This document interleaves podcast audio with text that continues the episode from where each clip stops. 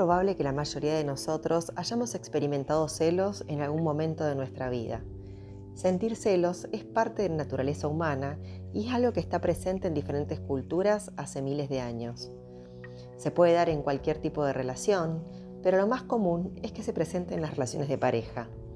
En este audio te voy a contar qué son los celos, cómo podemos detectarlos e identificar cuando se vuelven patológicos. Soy Silvana Boneto, licenciada en Psicología, y grabo este audio porque entiendo que la educación es una importante herramienta para cuidar nuestra salud mental.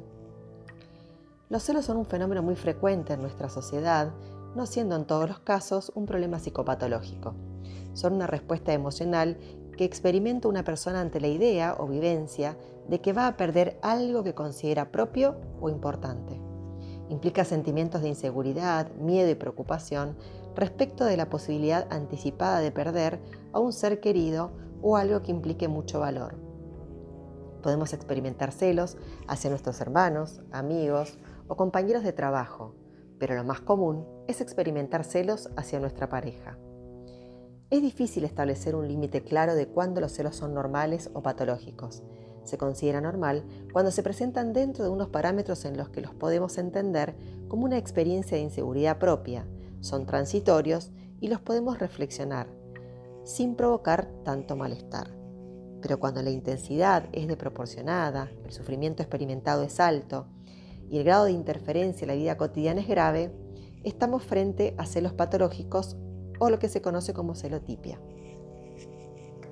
Algunas características típicas de la celotipia son preocupaciones excesivas y reiteradas sobre la fidelidad de la pareja, con marcado aumento de la ansiedad y la ira, provocando un estado de hipervigilancia que lleva a conductas de control, como por ejemplo revisar el teléfono celular, chequear las redes sociales, la agenda, oler la ropa o el cuerpo de la pareja, interrogarla, dónde está, con quién, poner a prueba lo dicho, generar discusiones o escenas violentas o no hacer nada si no está la pareja.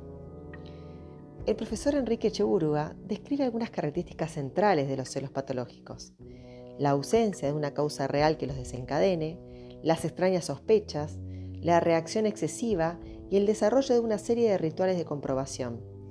Estos patrones de conducta marcan la presencia de una vulnerabilidad psicológica, generalmente relacionada con la extrema necesidad afectiva de estas personas. Diversas investigaciones señalan que la personalidad del celoso o celosa se caracteriza por marcada inseguridad, rasgos de dependencia emocional, temor al abandono, elevada necesidad de apoyo y de aprobación por parte de los demás.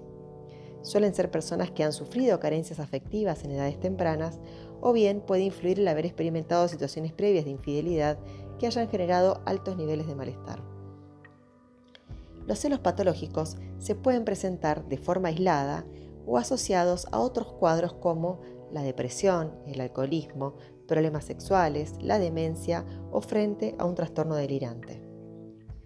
La situación de continua desconfianza genera una gran tensión emocional en la persona celosa y en su pareja, que se siente constantemente acosada, lo que va provocando un gran deterioro en la relación, pudiendo acabar con ella o provocando altos niveles de malestar, incluso llegar a situaciones de violencia.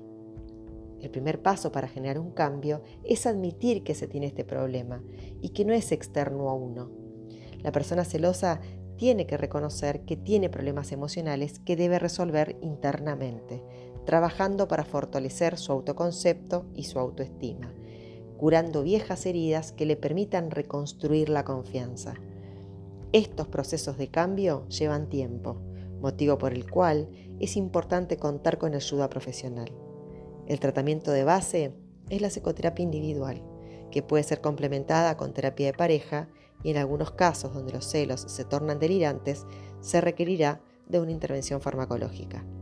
Detectar y tratar los celos patológicos permite recuperar una buena calidad de vida de la persona y su relación de pareja.